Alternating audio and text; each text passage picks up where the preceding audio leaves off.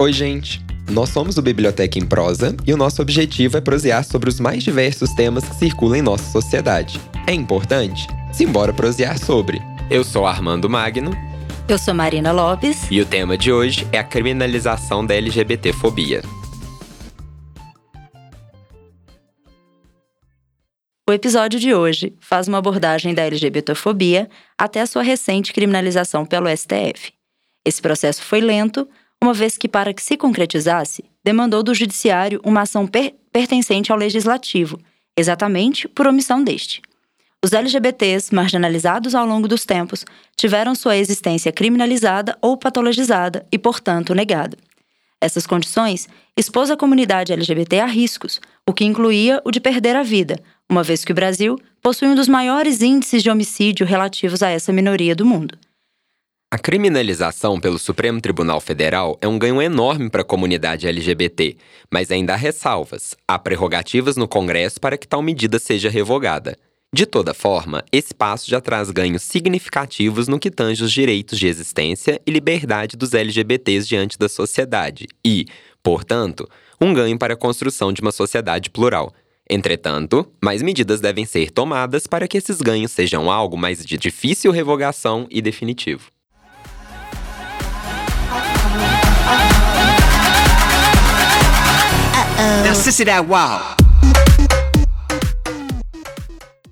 Um dos casos mais emblemáticos que a gente já teve na história, que envolve o movimento LGBT, é que, em 2010, um jovem na Avenida Paulista andava com outros dois amigos ao passo que cinco jovens cruzaram a rua e os viram. E um desses cinco jovens carregava duas lâmpadas fluorescentes na mão. Era pela Avenida Paulista, logo na madrugada, por volta de 5 horas da manhã, e esse jovem que carregava as duas lâmpadas fluorescentes pegou e agrediu o outro por identificá-lo como um LGBT. Esse é um dos casos mais conhecidos, mas ainda pouco se fala sobre o que aconteceu depois. O tanto de tratamento que a vítima teve que fazer, trancou a faculdade porque não conseguia sair de casa por desenvolver síndrome do pânico e, e outros transtornos emocionais, outros transtornos psicológicos decorrentes disso. Esse é apenas um caso, mas muito emblemático sobre a comunidade LGBT e os problemas que ela enfrenta no dia a dia. É, essa questão de como a, a, comunidade LGBT é vista, ela é sempre, é, é sempre um desafio, assim, pensar é, na existência mesmo, né? porque aquilo que a gente é não deveria ser motivo de alvo, né? E não é o que a gente encontra tendo em vista o Brasil. A gente vai sempre esbarrar na questão de que para que haja uma existência, essa existência ela tem que estar condicionada a uma aceitação social dentro daquilo que a sociedade preconiza como fator mesmo, né, de, de existência. E aí, então, quando a gente entra na questão do LGBT, da população LGBT, a gente esbarra nas questões em que realmente dificultam isso, exatamente por uma questão. Eu vou julgar o outro e eu, aquele outro por não, né, não, não participar aí de uma existência que eu coloco, enquanto sociedade, é, como certa, e aí então ele é, portanto, é, passível de, de agressão e ele é merecedor de agressão. Né? Então, isso aí foi colocado historicamente, né, Armando? Se a gente for pensar a, a construção dessa minoria, isso é histórico. Com certeza. É, para clarificar, eu acho até legal a gente pensar um pouco nessa sigla, né, e na diversidade já presente nela, que essa sigla LGBT é ou LGBTQ, LGBTQI+, ela abarca as lésbicas, os gays, os bissexuais e as bissexuais, os transgêneros, e aí pensa transgênero como um guarda-chuva, com várias possibilidades e várias categorias dentro disso, e os, e os intersexos. Quando a gente coloca que, tem muito a ver com queer, que seria muito associado ao estranho, aquilo que era patologizado, aquilo que era o diferente, aquilo que não era reconhecido. E aí, se a gente pensa no conceito em si da homossexualidade, que antes era homossexualismo, exatamente por uma tentativa de despato, aliás, de patologização, a gente vai pensar no século XIX. O século XIX, que é o século da sociedade burguesa, ela era extremamente normativa e preocupada em definir o que era padrão e, consequentemente, aqueles que desviavam do padrão. Então, curiosamente, o homossexual como conceito foi criado até mesmo antes da ideia de heterossexual, para mostrar aquele que deveria ser excluído, aquele que não poderia pertencer. Mas com o passar dos anos, houve uma mudança significativa nisso. É, e dentro dessa questão do, do século XIX, antes da gente passar para a mudança significativa, é, é, importante a gente observar como isso foi retratado principalmente né, aí na literatura. Os romances é, do século XIX, eles são os naturalistas e os romances realistas, né? O foco do romance realista é a questão da burguesia e o foco do naturalista é, tende a ser o proletário. E onde que entra a, a população, né? Os, homosse os homossexuais aí colocados? Eles entram no naturalismo. E o naturalismo, ele aborda, né, o que, que é a base aí teórica do naturalismo? É o determinismo, né, é a, a, construção do darwinismo social. Então, toda essa construção, ela coloca a, a, população LGBT já presente nesses romances, né, os homossexuais presentes nesse romance, como realmente é, fora daquilo que a sociedade aceita. É, a gente tem um nicho nos romances que é colocado, que é um nicho fora daquilo que é visto como bonito, que é visto como certo, e até mesmo uma condição animalizada. E aí a questão do, da, da, homossexualidade, né, na, na época o homossexualismo, ela é tratada exatamente no pé de que é errado, que é feio, que é sujo e que é animal. Né? Então não é uma coisa colocada como existência de um humano, ela é colocada como uma cara característica quase patológica mesmo, né? Que, que é traduzida nessa questão instintiva mesmo do ser humano. E isso é muito marcado quando a gente pensa a questão do determinismo.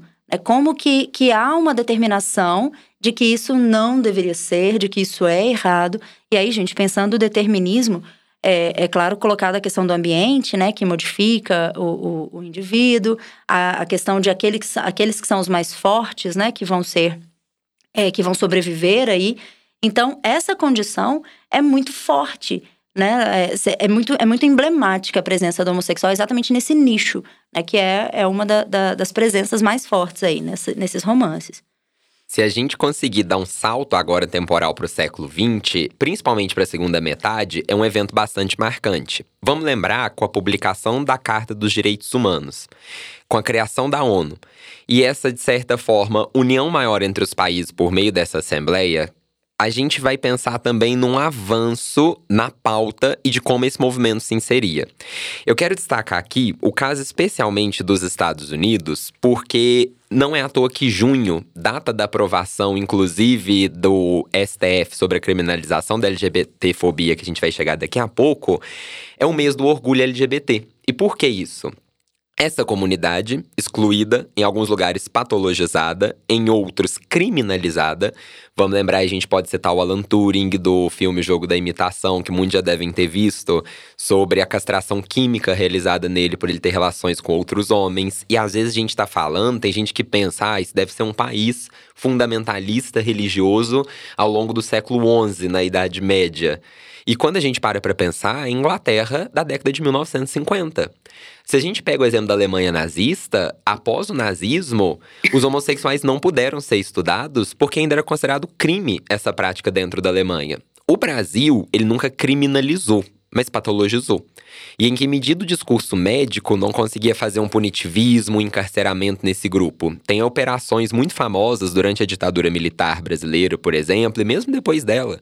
Um exemplo bem específico, o governo de Jânio Quadros em São Paulo, quando ele foi prefeito de lá, que era a remoção forçada, principalmente da população transexual das ruas, sob vários argumentos médicos para encarcerá-los.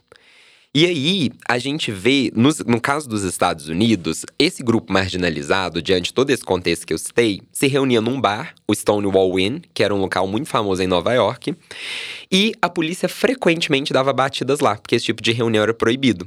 Até que uma trans, a Marsha P. Johnson, tanto que a Netflix tem até um documentário sobre ela bem, bem emocionante e tocante, ela resolveu contra-atacar naquela onda de movimentos da contracultura, no contexto de Guerra Fria, do movimento dos direitos civis, dos negros.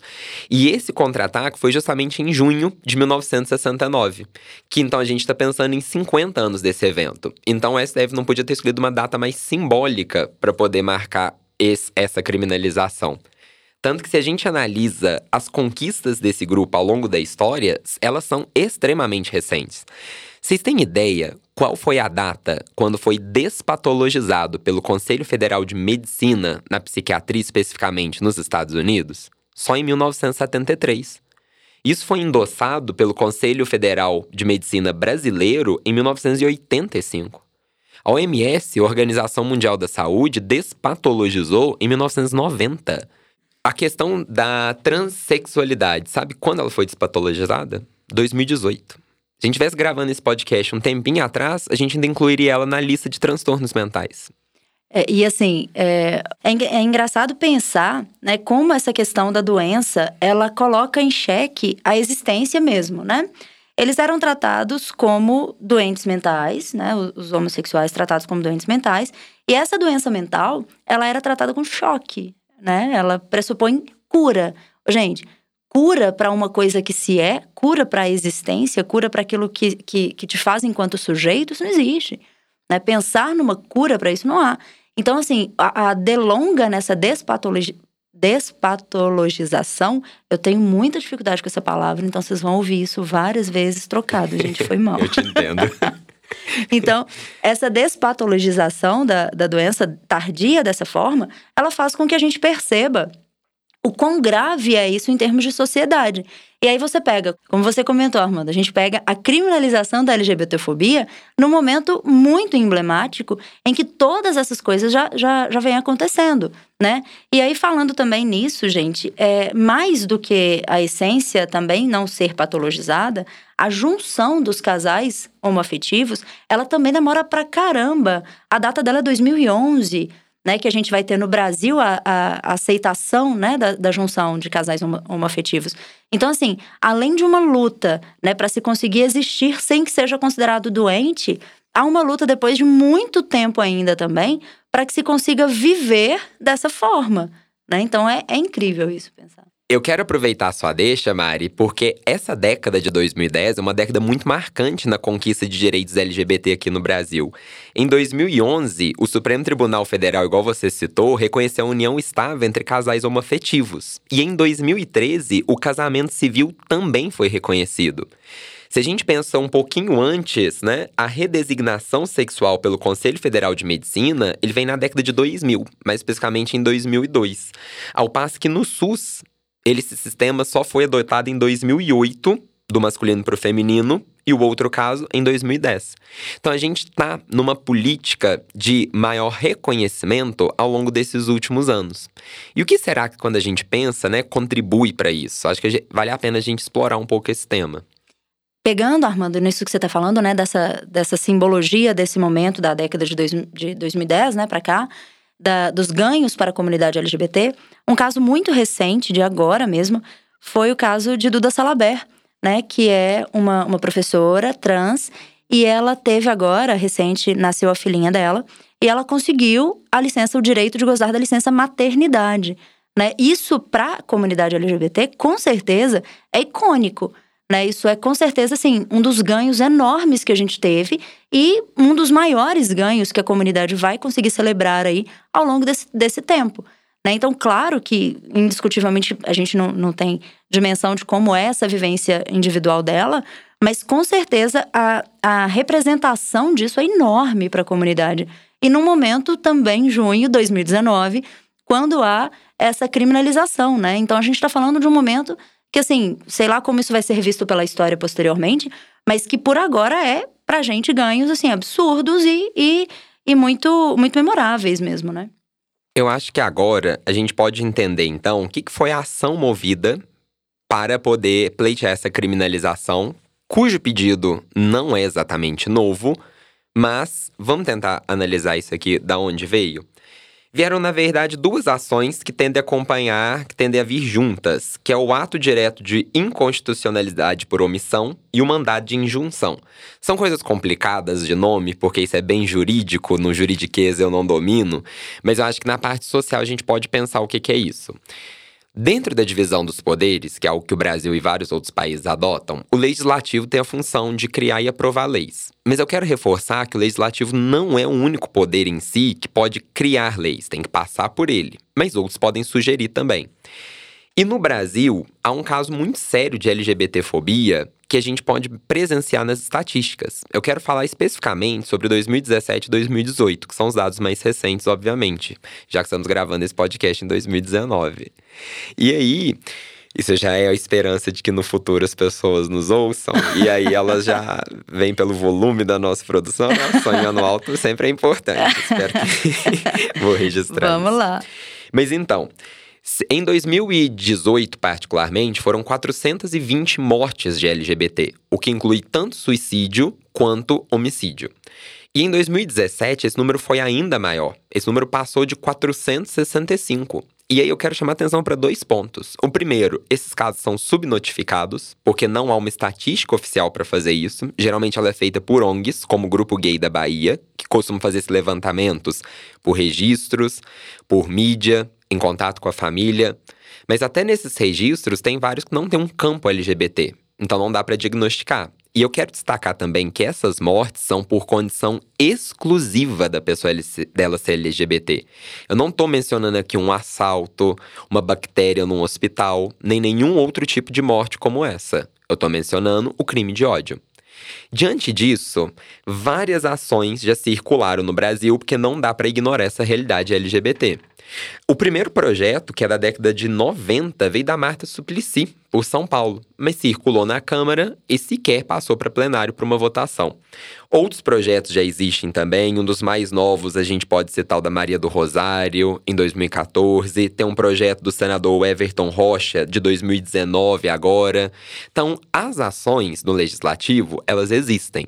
Só que o poder legislativo como um todo, que é um poder bastante conservador nesse momento, nunca se movimentou para fazer nada disso.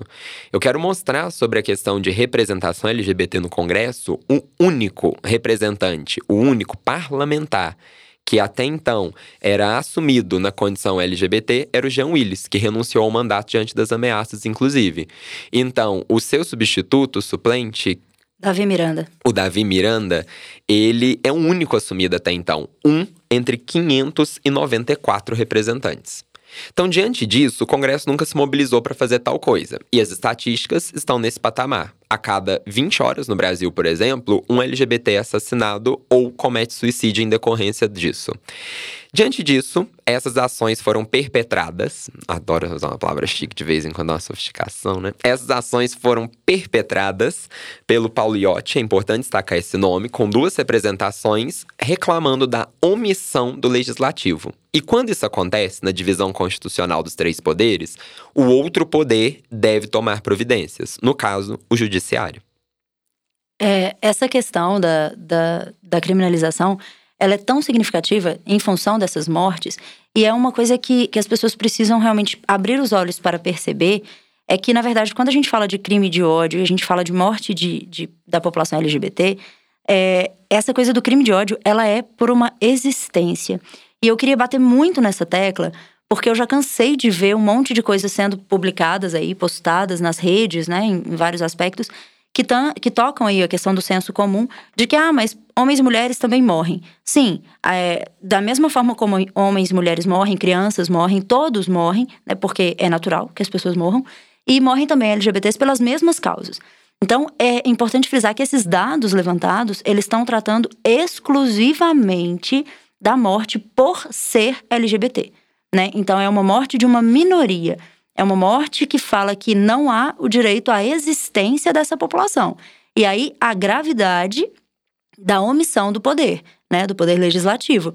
Então essa intromissão, entre aspas aí, do, do judiciário é exatamente porque é uma situação que, que como, né, sociedade, que eles devem proteger, né, enquanto leis, enquanto legisladores aí, devem proteger a comunidade e que por muito tempo se ficou omisso. Então, a entrada do STF tem muito a ver com essa condição. A gente não está falando de mortes por causas violentas, né, que, que são assaltos ou causas naturais ou quaisquer outros aspectos. A gente está falando porque há pessoas na sociedade que acreditam que essa minoria não deva existir, que essa minoria não tem o direito de existir. E o direito à vida, enquanto seres humanos, nós todos temos. Então, essa condição, ela tem a ver com, com esse ponto né, de, de o, o, o STF entrar para garantir, pelo menos, né, pela medida da lei, que a população LGBT tenha direito de existência, assim como qualquer outro indivíduo. Eu preciso destacar que o Supremo Tribunal Federal, ele não legislou, ele interpretou uma lei que já existe e isso é da prerrogativa dele. Porque teve um tanto de gente comentando que o Supremo estava interferindo no outro poder, sendo que não, ele estava fazendo uma das suas prerrogativas. E aí, da onde veio isso, né? Como é que isso funciona? Ele interpretou é, crimes de ódio a LGBT como parte da lei do racismo. Alguns devem estar assim, mas o que, que tem a ver a lei do racismo com isso? Desde quando esse grupo é raça? Para a gente esclarecer esse debate, acho que a gente precisa voltar no que é raça, de acordo com o Supremo Tribunal Federal. No Brasil, na década de 2000, a gente teve um projeto muito famoso que foi o projeto Genoma. Esse projeto fez um mapeamento do DNA humano e ele constatou, cientificamente, pelos estudos da biologia, que não existe raça do ponto de vista biológico. E aí, é claro que isso já existia em outros lugares no mundo, em outras épocas, mas não nessa dimensão desse projeto aqui no Brasil. E diante dessa interpretação, como que a lei vai versar sobre raça se ela não existe? Só que aí o Supremo Tribunal Federal fez uma interpretação que raça não é uma condição biológica, raça é uma condição social. E diante disso, teve até um caso de antissemitismo na época e que entrou nessa lei de racismo. Então, raça, repetindo, ela é uma questão social. Por isso que é possível incluir uma minoria como a dos LGBTs nesse conceito. E por que que vai ser incluída nesse conceito? Porque não existe uma outra lei até então a ideia de que, na falta de uma lei existente, você encaixa em algo que já existe nessa condição. Então, para poder concluir, voltando ao que eu falei no início, o STF não legislou, ele interpretou uma lei que já existe. Lei esta aprovada numa quinta-feira, 13 de junho de 2019. Junho, o mês do orgulho LGBT. É, e assim, e a gente está em 2019, né? Que é exatamente o, o momento em que a gente tem de sociedade, né, se a gente for pegar aí 10 anos para trás, é, em que esses direitos eles têm sido trazidos à tona. E aí vem a questão que eu queria pegar, a coisa da, da, da raça como uma condição social. Então, gente, é, isso é muito possível quando a gente já passa pelo processo da despatologização da, da, da homossexualidade. Então, pensar que a sociedade, ela entende hoje que ser homossexual não é uma patologia, é uma condição de existência, né? É algo que você é e não aquilo que você se adoeceu e tornou-se, né? É algo que você se reconhece. Então, isso tudo tem a ver com a construção da ideia de raça como aquilo que é um caráter social. Então, a gente não está falando aqui de uma condição que deveria ser interpretada de uma forma ou outra forma.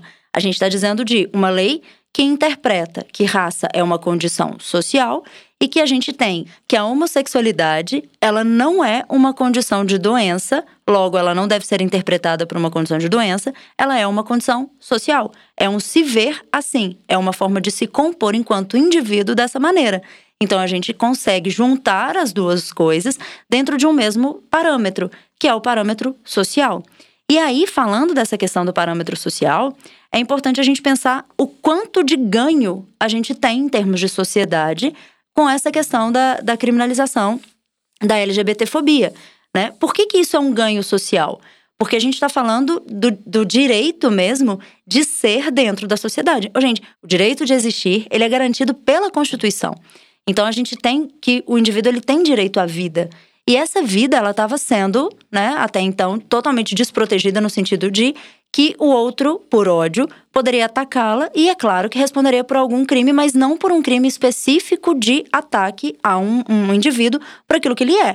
A gente não está dizendo que não existiam, que se uma pessoa fosse, um LGBT fosse assassinado, que o assassino não seria punido por isso. Seria punido nos, nos parâmetros da lei como homicídio, né? Mas esse homicídio, ele não é um, um homicídio qualquer. Ele é um homicídio movido pelo, pelo olhar do outro que diz que aquela pessoa não tem o direito de existir porque ela garante ali, né, que ela, ela faz parte de uma minoria que não deveria, né, deveria ser extinta de certa forma.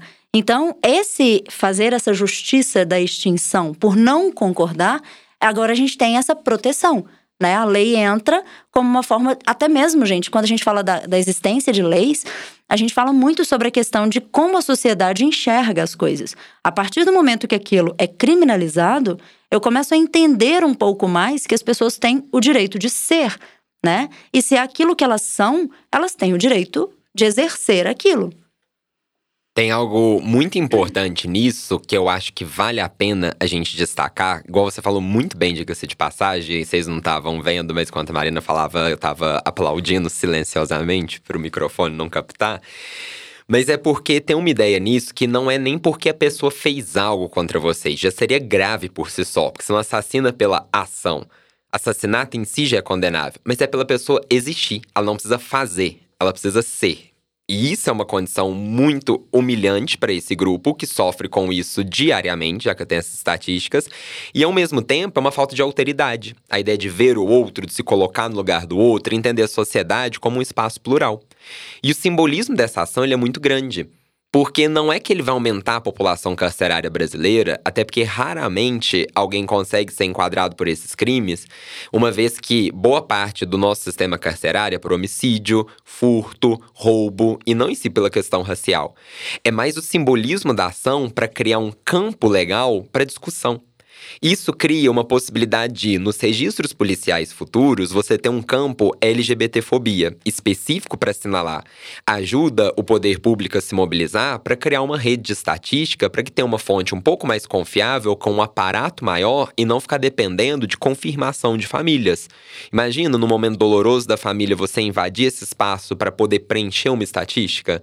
Então tem que se criar um método mais amplo e um método mais institucionalizado nesse caso assim como existe para vários outros grupos. Esse método. E aí tem mais uma coisa que isso abre ação, é para debate em escolas, é para o debate nas mídias. Esse debate já existe, é bom demarcar isso. Mas isso cria esferas para ampliá-lo. E ampliação é muito importante, porque quando você educa o outro para a diferença, você educa para convivência e educa para existência. Eu peguei uma frase hoje que eu achei muito interessante para a gente pensar essa questão, que a educação ela movimenta a pessoa ao reconhecer o outro para o respeito. E respeito não é aceitar, não é concordar, não é tolerar, não é incluir. Respeito é respeito. E pronto, é entender que o outro existe, ele é complexo, ele é plural, assim como você. E do mesmo jeito que ele convive no mesmo espaço que você, que é importante destacar isso, a ideia de inclusão não é cada um no seu quadrado, é todo mundo no mesmo espaço. Entendendo que o espaço do outro, ele também é seu. E o espaço seu também é do outro, nessa ideia de convivência plural. E todos têm o direito a essa convivência. Né? Então a gente passa por esse aspecto da lei muito nesse sentido de dar esse chão firme de que tem-se o direito de ser. Né? É um direito que foi muitas vezes e ainda é negado por muitas pessoas, e, essa, e, e é importante trazer isso ao debate. Porque quando você traz a lei, você traz a noção de que aquilo é um direito, você traz a noção de que o respeito ele é uma condição de sociedade e aí você consegue ampliar as discussões, ampliar os debates, para que esses direitos todos eles sejam colocados como forma de ensino mesmo.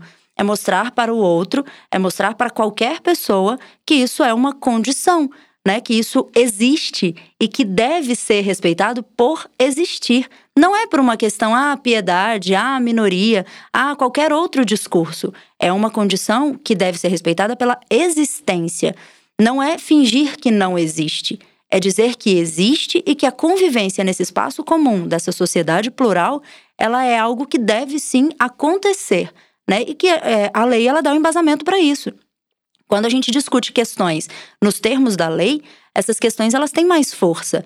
Isso, gente, está no inconsciente coletivo, de a gente pensar que se está garantido pela lei, então eu tenho como falar isso de forma mais aberta.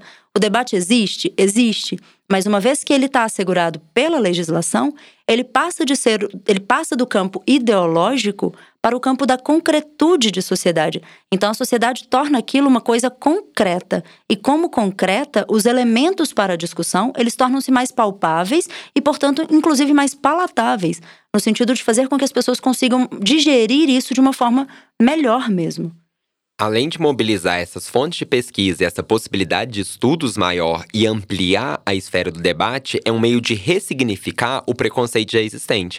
Do mesmo jeito que vários outros foram feitos, campanhas educativas têm um sinal maravilhoso. Eu quero citar uma aqui, que é uma campanha que veio de uma empresa que, embora, claro, a gente possa fazer um outro podcast para discutir representatividade e dinheiro dentro do sistema, mas é uma campanha da Coca-Cola sobre essa Coca é Fanta. E daí? Sim. E olha a diferença que isso faz, porque essa qualquer fanta é um termo usado no Brasil há muitos anos como deboche para questão da orientação sexual ou identidade de gênero da pessoa.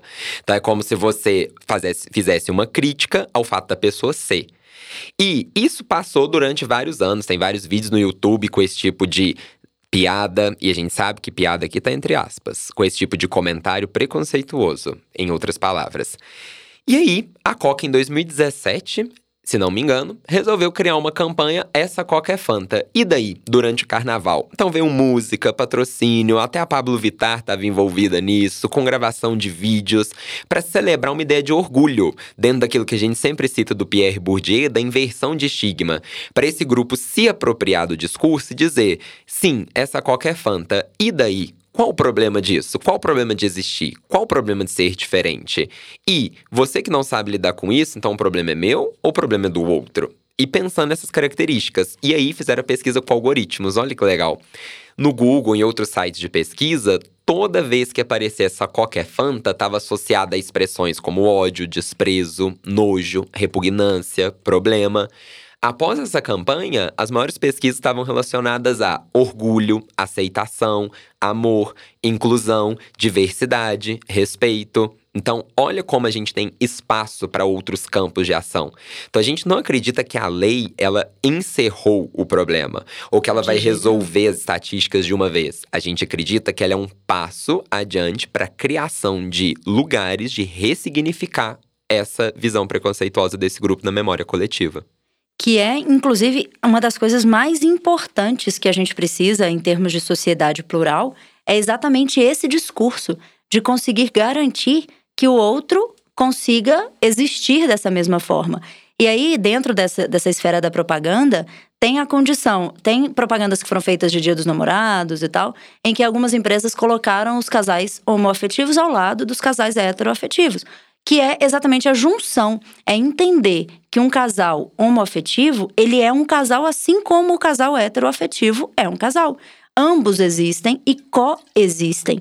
E essa condição da coexistência é a garantia da sociedade plural.